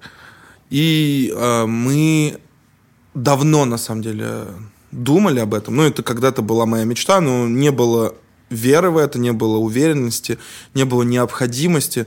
Но вот э, спустя там 10 лет, как я этим занимаюсь, я как бы понял, что у меня сформировался какой-то свой рабочий стиль, своя рабочая схема. И она классно работает, мне очень нравится. Но я не могу э, как бы просто выпускать там два альбома в год, пару клипов и кучу времени типа сидеть и нихуя не делать и быть при этом счастливым. И то, что надо свои ресурсы и свой как бы интерес, свое желание э, использовать и развивать, чтобы, ну, как бы кайфовать от жизни. То есть пробовать разное. Угу. И вот э, прошлым летом у меня был такой прорыв, короче, я не знаю, почему такой прорывной год прям был. Во-первых, меня ну, у меня были жесткие депры из-за того, что я реально уставал от дня сурка, типа, постоянно сидишь дома и ждешь у моря погоды. Потом, наконец-то, приходит время, это все пролетает за секунду, и ты опять возвращаешься, как бы. И вот так вот, типа, сидишь, там, грубо говоря, по полгода ждешь там од- одного дня. И, и мне очень хотелось чего-то нового. Ну, то есть, знаешь, типа денег, э, всего Ну, остального понятно, хватает, да, чтобы жить, как бы не тужить. И как бы я чу- чувак из бедного района, как бы я знаю, что, что надо ценить э, то, что ты имеешь, то, что у тебя есть возможность там жить в Москве, кушать где ты хочешь. Как бы я знаю, что этого всего То есть как базовые потребности ты себе закрыл уже. да, но этого мало. И, и типа мне очень хотелось работать. Я даже в один момент мне так было скучно, что я хотел пойти поваром работать в какую-то кафешку у себя на районе. М. А ты шаришь вообще за поварские дела? Я люблю это дело, да. То есть ты как бы как повар-любитель, да? Это Да, знаешь. да, я готовлю дома много. Люблю это дело очень. А есть коронное блюдо у тебя какое-нибудь? Пушечка чистая. Слушай, не знаю э, насчет короны, но я типа придумал одно блюдо странное. Матч. Типа соевое мясо, гратен из батата под сыром, э, добавляешь еще салатик из квашеной капусты и хумус. Прикольно. Нигде такого еще не видел. Ну, такое нечто немецко Странное. веган. Ну, такое, да, как бы. Странно, Ну, но м. прикольно. Главное, соевое мясо хорошее найти. А ты веганишь? Или просто? Нет, Просто просто захотелось М. как-то вот. И типа реально получилось вкусно. Э, И э, в летом нас позвали поработать педагогом в Moscow Music School. Типа вести свой курс из 9 человек э, как продюсер, э, учить э, типа чуваков, грубо говоря, с нулевым уровнем сонграйтингу. М. То есть именно чисто писать песни. Да. Э, Пять недель у нас было времени оплаченного, но мы работаем с ребятами до сих пор, уже скоро будет год, как мы работаем. И как бы так получилось, что мы создали очень прикольную систему, что чуваки меня вытягивают на студию, как бы все оплачивают, студийку, и мы там с ними каждый день висим, я слушаю их демки, критикую их жестко там. И, типа, Задрачиваю. да, да, беру их текста и захожу читать. И типа и опыт, скилл начал расти жестко. И как бы параллельно с этим у нас было очень много классных, талантливых друзей, начинающих, знакомых, и не только начинающих, и пр- профиков, крутых музыкантов. И, и как-то, знаешь, начали подтягиваться люди, которые, даже, даже не музыканты, которые говорят, поработай с нами на студии, пожалуйста. И я к этому отношусь как к челленджу. Вот реально, мне абсолютно пофиг, я ходил почти вот со всеми, кто просит. Они оплачивают студию, я сижу с ними часами и просто мы как бы выдрачиваем какую-то историю. И это реально как-то быстро очень закрепилось. И я понял то, что я готов, то, что мне интересно, и то, что это помогает мне. У меня появляются причины выходить из дома. И вот как-то все это постепенно начало формироваться к лейблу. А, И мы взяли несколько своих старых знакомых, крутых ребят. Помимо того, что мне нравится как бы их музыкальный стиль, я еще очень как бы их люблю, и у нас классный общий вайп есть. Вот это очень важная история для меня в плане лейбла. Ну и вот так все закрутилось, завертелось. Может быть, он существует сейчас месяцев пять. Знаешь, э, про нас ни разу там не писали The Flow, например, но Большое допущение, большое, ну, бывает. ну, э, я думаю, то, что как бы для The Flow, наверное, важно не только там, кто это делает и как, а скорее они как СМИ, у них такой путь, что они будут освещать только что-то глобальное. Мне кажется, что это интернет-журналистика, и как бы надо понимать, что... Вот знаешь, каждый раз, когда ты думаешь о том, что сидят люди, редакторы цифровых площадок, все журналисты, которым нужно это освещать, у них, кроме того, что есть собственные интересы, собственные желания, у них есть банально э, потребность в актуализации, в кликах и так далее, Да. потому что именно за Хайп. счет этого их как бы медиа Сто работает. процентов, Сто процентов, да. На то оно и новостное. Поэтому, конечно, обидно, когда тебя не постят The Flow. Ну, что ж поделать. Да Можно- не то, чтобы да. уж прям обидно, это просто скорее факт, просто как данность. То есть вот у меня есть лейбл, про него пока что не пишет The Flow, но при этом... Друзья мои, ну исправляйте, Колян, сделай нормально, а? Ну, сделай статейку. Но при этом, как бы, у нас уже спустя 2-3 месяца есть какие-то результаты крутые, типа попадания в чарты, в плейлисты. И Ми очень нас э, поддержала, подсаппортила, классную статью написала. Вот, и я очень сильно переживал, на самом деле, потому что до того момента, как э, мы перешли к делу, а не к слову, когда вот я это все планировал, обсуждал, я чувствовал какую-то прям вот огонь, но когда только вот мы перешли к делу, конечно, появился и какой-то страх, типа, а может быть вообще зря ребята вообще мне поверили, пошли на мой лейбл, может это для них как бы наоборот только хуже сделает, но время показало то, что в принципе бояться нечего и все хорошо. Особенно интересный вообще случай с Гуччи Ниндзя у нас получился. Mm, Типа вообще это мой товарищ и друг из Санкт-Петербурга. Uh, нас объединяло там несколько интересов, мы постоянно вместе тусовались. Я знал то, что он пишет треки, он мне их ставил, и они мне не особо нравились. И вот как-то пришли мы к тому, то, что я вот начал со всеми, с кем работаю, брать их биты, текста, и по-своему их зачитывать. Ну, это своего рода тоже какой-то продюсерско ну, некий редактинг, да, какой-то. Да. Вот, да. И то есть, прикинь, до этого мне вообще трек не нравился, я думал, что в нем ничего нет. Тут я залетаю на его бит, читаю его текст и просто разъеб. Просто разъеб. Ни одного слова лишнего. Просто очень нравится. Идеальный баланс между простотой, стилем и всем. И мы оба понимаем, что это ебать какой хит берем все остальные вот треки, и это все пиздец хиты, просто разъеб. Вот именно его биты, его текст, мое исполнение просто пуля. Я говорю, чувак, смотри, у тебя есть сейчас два пути. Либо мы начинаем жестко хуярить, прям безостановочно, это типа будет пиздец как стрессово, нервяк полнейший, либо ты мне это продаешь просто все, и я выпускаю это как э, мои песни. Он говорит, нет, я хочу. И мы полтора года с ним выдрачивали одну песню, и она вышла, и это разъебало вообще по статистике все наши треки. Просто первый трек чувака, ноунеймы, которого никто не знает, там, типа, мы даже приходили вот недавно с Яндексом общаться с Яндекс Музыкой, и они говорят, что это пиздец, какие жирные показатели. Типа, там на профиле артиста 4 лайка, но при этом там 60 тысяч уникальных, там, типа, прослушиваний в месяц на Яндекс Музыке. И, типа, для артиста для первого трека артиста это очень крутой показатель. Но и, это работа, да. вот как бы она и дает. И это такой прям интересный формат, который я до этого не пробовал. И как раз-таки это и освежает вообще чувство. Типа не то, что я делаю одно и то же, как же меня, блядь, заебало. Ну, понятно, что все. как бы вот эта вот все репетитативность, да, она очень сильно разрушает, потому что да, в целом как бы... Да, создает... поэтому я и всегда делаю треки в, разном, в разных жанрах, понимаешь? То есть вот э, мы говорили о том, что не вывез, да, вот э, автор угу. Берсерка, угу. и, возможно, там можно и про меня так сказать, так и есть.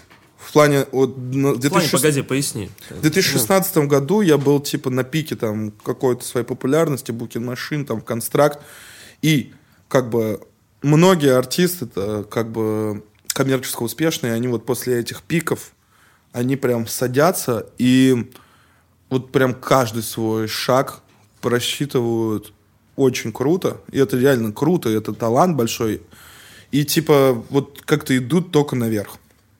А у меня не было такого, я просто и на пике популярности, и в начале, и сейчас просто тупо делаю, что мне хочется, и все. Вот как-то так. Слушай, ну видишь, момент в том, что когда как бы ты обгоняешь, да, какие-то свои собственные ожидания, когда ты их превосходишь, дальше ты просто начинаешь бороться с самим собой. Тебе нужно каждый раз себя превзойти, да. сделать каждую песню, каждый свой мув лучше, да, сложнее, круче, монетизируемее и привлекающим больше внимания. А кто у вас в ростере, кстати, на лейбле? А, смотри, первый... Представь пацанов, да. так сказать. Первый наш артист... Девчонок пока нет. Первый наш пацан — это Ocean T, а, Тагир, земляк, уфимец. Э, парень, парня знаю очень давно, еще с малых лет. Тусовался у него там на хате, когда он еще был пиздюком фанатом, грубо говоря, mm. а мы там уже такие, типа, постарше. Пацаны да. сидят. Как... Да, и я знал, как бы, что он делает музло, но особо не интересовался. Но вот он как бы вырос. Ему сейчас 21 год или 22. И... Тем, не помнишь, сколько Тагиру лет? 24. Ух, Сорян. Ему сейчас 24 года, и вот он реально как бы год-два уже делает прям охуенные треки. Ну, то есть он вырос, и это как-то просто соединилось э, хронологически с тем, то, что я тоже вырос и был готов вот как бы к этой всей истории. И вот оно как будто бы вот идеально друг под друга подошло. Следующий артист это Юсуф Джозеф. И э, почти такая же история, как с Такиром. Просто он там тоже как, по каким-то своим темам больше двигался, но ребята а, вместе объединились, начали делать музыку, и вот э, из-за этих слияний стилей как бы выросли очень. И я тоже это заметил, и мы взяли тоже вот Юсуфа, Джозефа. У нас уже с ним был один трек, трек который выходил на Booking Machine, собран и заряжен. Mm. Вот, чтобы ты понимал, это просто мой старый как бы товарищ, который начинает заниматься музыкой, он очень интеллигентный, классный, образованный парень, но не было такого, что вот я как бы ебать мне как как сильно там нравится Юсуф, как я хочу там с ним фит, туда-сюда, такого не было. Ну, понял, типа, хорошо, да, окей. Да, да, да, типа, сделаешь музыку, делай, пожалуйста. И он как-то написал, чувак, можешь, пожалуйста, прийти на студию, помочь мне э, с бэками на трек? Я такой, да, почему нет? Прихожу на студию, и мне так понравился трек, который... Ну, такой который... способ заманить, знаешь, с бэками помочь. Пропиши Эйра в дорожку, пожалуйста. Но на самом деле, как бы вот наоборот, он, он реально хотел просто, чтобы я ему подсказал, помог, а мне так сильно понравилось, когда я влетел к нему на бэке, я прям раскачался, что говорю, я хочу сюда куплет написать. Он такой, ладно, хорошо. Вот так вот получился наш первый коллаб, и мы сделали еще много коллабов. Вот э, ребята потихонечку выпускаются. А, следующий артист это вот Gucci Ninja, про которого я уже рассказал. Его зовут Ваня, он из Санкт-Петербурга. Ну, хитмейкер чисто уже парень. Очень крутой парень, очень добрый, очень такой творческий, необычный. А, далее у нас а, выпустился один из моих девяти студентов, которого зовут Рейджин, Женя. Вот. Вообще, изначально я хотел всех своих девять студентов выпустить у себя на лейбле в рамках эксперимента. Угу типа Томас Мраз X Moscow Music School. Я хотел, чтобы каждый выпустил по мини-эпишке и один общий альбом. Планы были очень грандиозные, амбициозные. Я хотел, знаешь, это как-то подать в духе какого-то университетского перформанса, такого ну, тоже. да.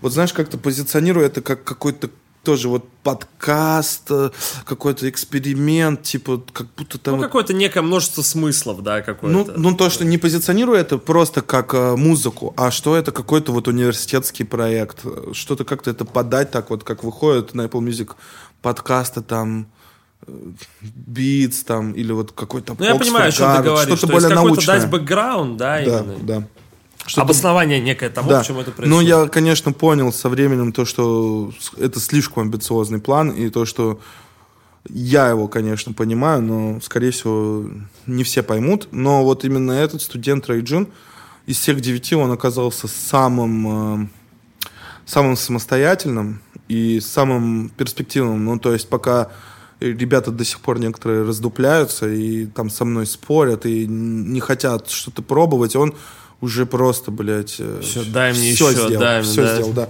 Он очень много инициативы проявил, очень много вложил как бы прям в свою музыку, и мы решили то, что он как бы достоин того, чтобы люди его услышали через наш лейбл, и результаты тоже впечатляют. Вот э, и все эти ребята, они будут со мной выступать на концерте в Москве 24-го. Это вот ну, да, анонс, если... Усп... Я не знаю, да. наверное, мы 24 апреля, да, 24 уже. апреля. То есть, чуваки, вы уже смотрите на это как на случившееся мероприятие, кайфуйте. Мы знали заранее, что это будет заебись. Площадка 19.30, да, вроде называется? Вот в Питере все ребята выступали, кроме Рейджина. Всем понравилось очень. Да, знаешь, как-то по-новому начали воспринимать, что ли, лучше. Если раньше ты каких-то выводил ребят, мало кому знакомых. Ну, все такие, типа, знаешь, это классическая проблема разогрева, типа, да-да, мы не на тебя пришли. А, а в, в, этот, в этот раз прям как-то хорошо пошло, потому что у нас есть бэкграунд, реально какой-то бэкграунд.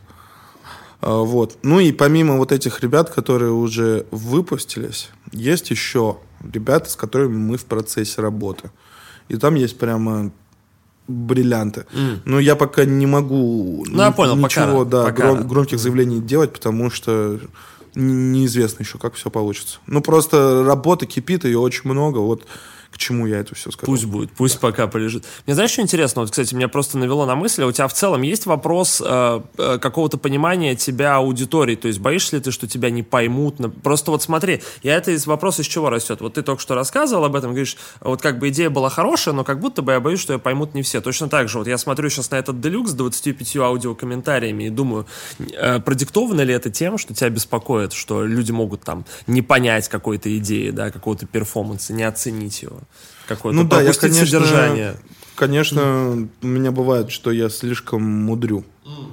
Потому что я гик, но типа одно дело, когда ты в своей голове это замудрил, а другое дело это реально так э, подать, чтобы, чтобы это не была билиберда какая-то. Ну, то есть, как бы, несмотря на то, что я кайфую и уверен в себе и, и так далее и тому подобное, естественно, я не, не человек, который не может... Э, не, ну, ты понимаешь. Безусловно. Я тоже могу понимаю, ошибиться и да. сделать какую-то хуйню. Конечно, нужен баланс да, в этом плане. Когда мукбанги еще будут? Будут вообще мукбанги?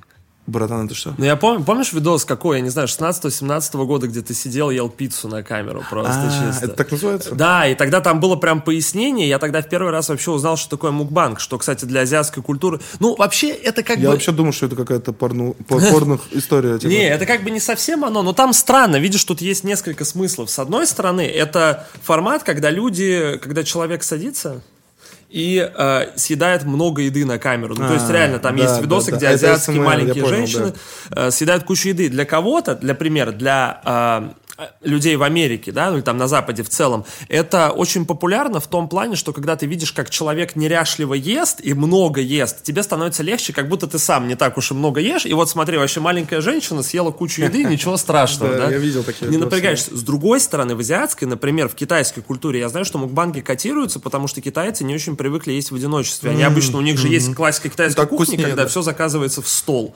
да, и в целом, когда ты приходишь в китайский рестик, ты можешь взять порцию, и это будет порция на троих например. Поэтому многие едят под мукбанги просто, чтобы не чувствовать вот этого дискомфорта. И я просто помню этот видос, где ты сидел с таким, как бы, я не знаю, то ли это мейкап был, то ли маска, еще что-то. Ну, ты сидел такой достаточно романтичном образе и ел пиццу. И мне очень запомнилось, как, э, я не знаю почему, я никогда не ел пиццу с соусом, у тебя стояла маленькая чарка соуса, и ты засовывал кусок пиццы туда. И я такой, кто так делает вообще?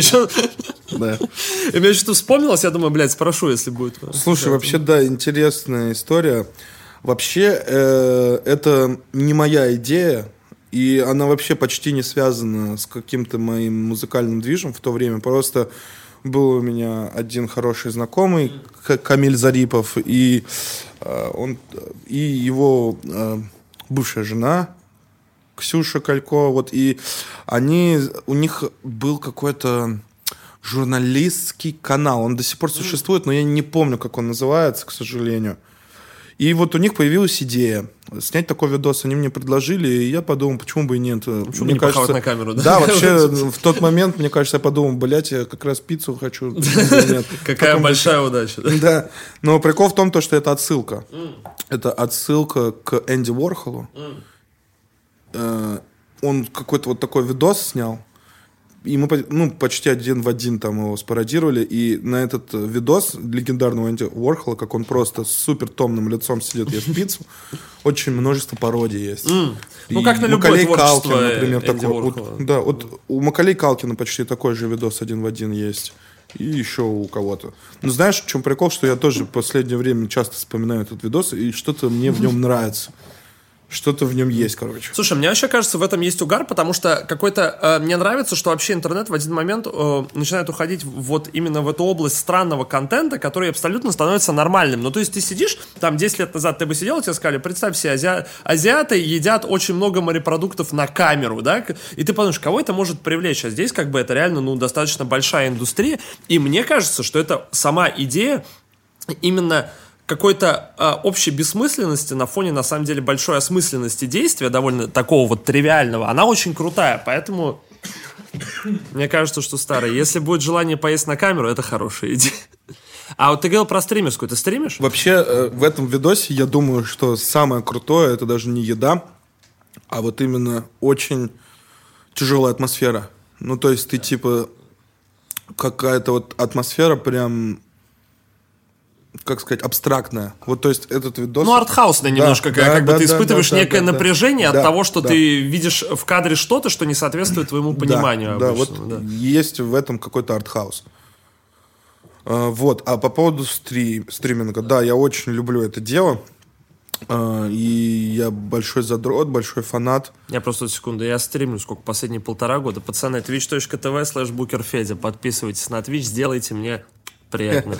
А ты стримишь игры или... Слушай, ну, э, короче, у меня долгое время было, мне было трудно раскачаться, поэтому, как бы, я хотел всегда стримить, но я долго не мог начать это, потому что надо купить оборудку было и так далее. Первый, э, у меня, типа, первые стримы были совсем достаточно артхаусные, я думал, что бы сделать такого? Я, короче, врубал э, уличные камеры, тайские, Вау. где просто около бара, типа люди, ну просто камера общественная, и там люди, ну просто вот какой-то... Круто. Да, и на фоне у меня была маленькая, ну у меня был ноут, маленькая вебочка, и у меня там, ну, потому что она очень некачественная была, у меня было совсем маленькое окошко, и я на фоне вот там Вау. людей базарил. Потом Слушай, мы подрубали камеры с поездов, вот, а потом со временем, ну, у меня много стримов реакции, то есть, типа, я там слушаю, что-то смотрю и так далее, но сейчас, наконец-то, у меня появилась, типа, аудитория стабильная, я стримлю игры, я вот... Э, и Elden Ring стримлю сейчас. И меня забайтили постримить «Бесконечное лето», поэтому я вот сейчас прервался и...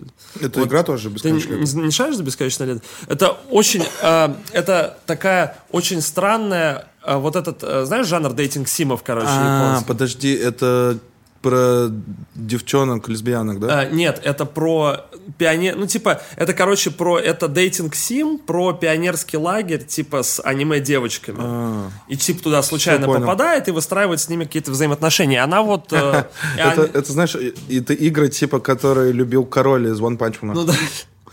И, короче, а, они э, очень любят чуваки байтить стримеров на прохождение, просто чтобы посмотреть, сможет ли стример выстроить какие-то романтические отношения хоть с кем-то, да, и как бы кого он предпочтет из вот этого там гарема этих аниме-девчонок. Но она всратая немножко, но угарная, как бы, и людям почему-то вот очень увлекательно смотреть. А так, ну, либо реакции какие-то, иногда просто пижу, просто базарю. Слушай, честно, пока что Twitch это самое, наверное, слабое развитое мое увлечение просто, знаешь, я опять же отношусь к этому немножко эгоистично, потребительски.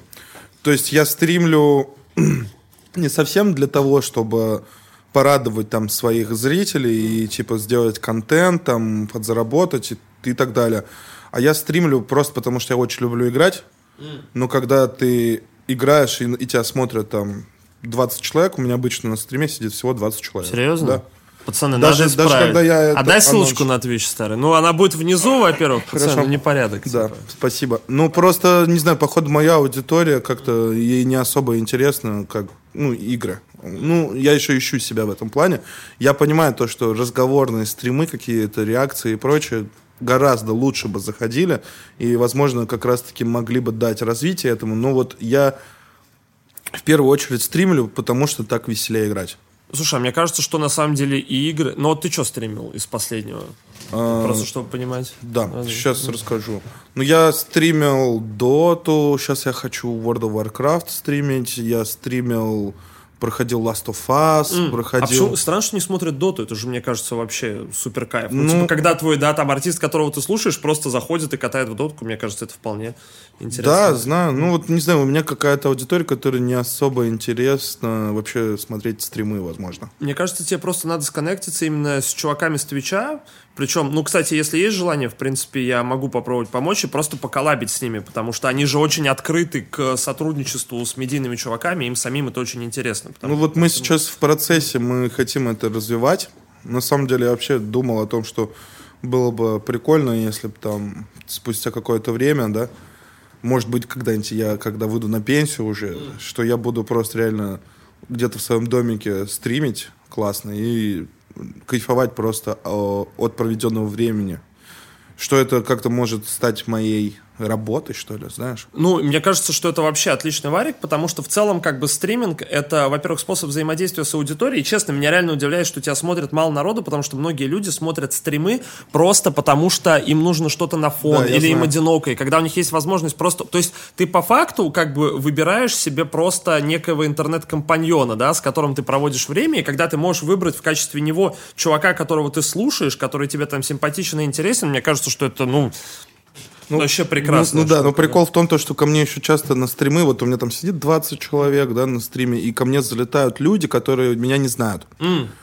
И э, тут бац, мне кидают э, рейды какие-то супер там крутые стримеры, которых я даже не знаю, у которых миллионы подписчиков, и ко мне залетают в какой-то момент по 300-400 человек, и вот эти вот там 10 человек, которые не знают, кто говорят, что за хуйня, типа, блядь, ты что сделал, типа, как так? Вот. И один раз я стримил с братишкиным. Было прикольно. Ну, я вот видел, потому что я гуглил, стримишь ли ты сейчас, и вот везде только нарезки вот э, стримов с братишкиным. Ну да. Ну, у него большая дикая фанбаза вообще после стрима. А, У нас там такой мем произошел, типа, он орал постоянно охуенный ты мужик, Томас. И мне уже несколько лет до сих пор в комментах пишут охуенный ты мужик, блядь. Знаешь, в таком духе. Ну, я, достаточно, опять же, не ну. тороплюсь, но хотел бы, мечтаю о стриме. Ну, просто сейчас еще видишь, типа, вообще очень много народу стримит, в том, ну, как бы, во многом из-за того, что вот последние, э, последний год, наверное, стал очень большим катализатором для популярности Твича, потому что очень много чуваков из ТикТока, молодых, типа, каких-то креаторов, у которых большая аудитория, зашли на Твич, и вот за последние годы как будто бы стримить опять стало, Да, типа, модно и 100%. круто, как Плюс, бы. и э, ковид. Да, да, да, это тоже. Да, ну да, это правда. Twitch в этом году прям жестко на пике был вот со, со всеми этими историями с Никоглаем, Иваном Ну, вот это вообще было, ну, типа, когда ты смотришь, реально там, я не знаю, насколько там, опять же, было очень много вопросов, оправдан ли это там настоящий это 150 тысяч на онлайн, но я допускаю, что вполне как бы такое могло бы быть. Ну да, это, конечно, там цифры, рекорды, но мы с женой смотрели просто, и нам нравилось. Тупо. Нам не было важно, что там 400-150 тысяч.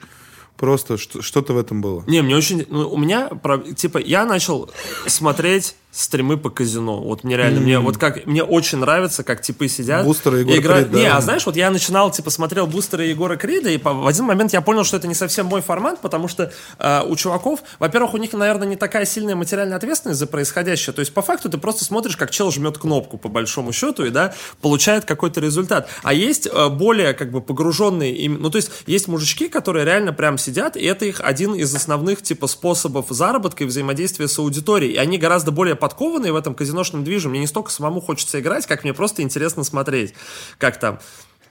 А Вот есть мужичок, который с чатом, ему типа донатят определенную сумму, и он э, покупает э, там бонусную игру, половину закидывает со своих денег, половину с чужих. И если они что-то поднимают, А, он там скидывает интересно. типу. И вот это прям такое как бы опосредованное казино, но очень увлекательное. Мне Очень больше интересует вообще киберспорт. То есть э, у меня есть то- тоже такая небольшая мечта. Я хочу когда-нибудь организовать турнир, там, например, по доте с медийными чуваками. Что тебя останавливает, кстати? Мне кажется, что сейчас Просто жду, просто жду подходящего, так сказать, момента. Как будто бы сейчас самое, блядь, прекрасное время. Ты знаешь, что сейчас популярным жанром является Дота рэп? Ты слышал Дота рэп? Какой-нибудь Shadow Race, например? Буши Джо. Ну, Bushido Joe не столько Dota рэп, вот есть реально Shadow Race, у чувака все треки про, ну, большинство треков про доту. Типа вот исключительно прям такие чуть ли не гик-треки, которые как бы, когда он уже пытается там какой-то современный трэп-сленг вплетать, и это реально как бы пользуется популярностью и как музыка, и среди чуваков, которые смотрят доту. Да я не знаю, плюс, ты знаешь, сори, что перебил, да. ты знаешь Фемлав исполнителя такого, нет? Песня «Фотографирую закат» довольно популярная была. ну, слышал. короче, такой, это такой эмо-панк, наверное, очень популярный чел, ну, то есть у него прям э, есть два больших хиточка, это вот «Фотографирую закат» и «1000 минус 7», очень, ну, прям очень большие песни были в прошлом году, и чел тоже первую популярность получил из-за доты, потому что как-то вот это там Я помню, срасталось с дота-мувиками. Довольно, при том это уже много лет этой песни. Я как Рикимару на карте полный вардов. Что А, такое? а это же Хованский, погоди, это, «Любовь Хованский? и Дота», да. Я с тобой как Рики Мару, один на карте полный вардов. Реально, Для тебя Хованский? я будто Там, энигма. по-моему, чел красиво поет. Ну, да. Ну, это, не, ну это... Это, да, у него был проект «Тот парень с гитарой». Это изначально песня Хованского, но на нее было очень много каверов. Вот, но А. это Юрий Хованский, причем Прикол. очень-очень старая Прикол, песня. прикол. Ну, мощная, мощная. Да, я видел, Моргенштерн позвал Хованского стримить. Моргенштерн хочет стримить доту, и вот это круто, я посмотрел бы. Мне кажется, у них же сейчас есть же этот довольно угарный инфоповод, что вот чел Shadow Race предложил э, Да. Моргенштерну дуэль один на один на На, SF. на миллион рублей, да. Ну, сейчас на 5 уже, короче. Я за ИСФ неплохо катаю. Слушай, а ты с первой дотки начал играть? кстати? Да. Когда? С какого патча? Не помню. Короче, я вторую до... Вообще, как это было? Первую доту мы катали, катали, но я без фанатизма. Потом вышла новость о том, что выйдет скоро Дота 2. И прям это меня как-то сильно вдохновило. Я начал очень много катать в первую доту, учиться. И в один момент еще лол скачал. И в лол прям тоже хорошо позадротил. Тоже до сих пор иногда играю. Ну, у меня на самом деле больше нет вопросов. Но есть последний, классический, который я задаю всем, он такой немного экзистенциальный. А если бы ты, ну так случилось, что Томас Мраз бы завтра умер, каким бы ты хотел, чтобы тебя запомнили? То есть это вот к вопросу еще и о непонимании. Может, люди чего-то не поняли, не заметили. Вот как бы ты хотел, чтобы о тебе помнили? Потому что это же очень важно. Это твое наследие, по большому счету. Э, слушай, я думал об этом, но я бы хотел, чтобы моя музыка, как бы, моя музыка получила достойное внимание. Хотел бы верить в то, что если меня не станет, что мои текста когда-нибудь смогут стать классикой. Типа, как, как у поэтов. Я, я вот... Э, меня греет мысль, что там, да, я, возможно, не самый популярный рэпер, ну, потому что рэп во многом это типа бя, мя, да. типа и тачки, сучки, да. А у меня всегда была как бы тяга к философии, к поэзии. К заказу льда по рации. Это, да, эксперименты. Вот, и типа есть такие художники были и поэты, которые вообще как бы очень бедно заканчивали свою жизнь непризнанными, и потом, даже не зная этого, становились реально классиками. И я бы хотел верить, что, возможно, в какую-то такую степь я бы был достоин получить вот признание какое-то. А тебя это не пугает, что вот представь себе, если ты стал, стал бы классиком после смерти, то есть как будто бы люди смогли оценить тебя по достоинству тогда, когда ты уже не можешь этого увидеть? Да, это все на самом деле. Вернемся к началу нашей беседы. Абсолютно бессмысленно, короче. Факт. Ну, то есть, э, чего бояться в мире, где, по сути, по большому счету, нет смысла. То есть мы сами себе его создаем. И страхи тоже сами создаем, и можем сами их побеждать. Охуенный ты мужик, Томас. Что могу сказать? Спасибо огромное. Друзья, если вы не поняли, это был VS Rap подкаст с Томасом Разом. Я Федя Букер. Подписывайтесь на Twitch. Все. Спасибо. Спасибо. Хорош. Бля, спасибо большое. Очень приятно. О.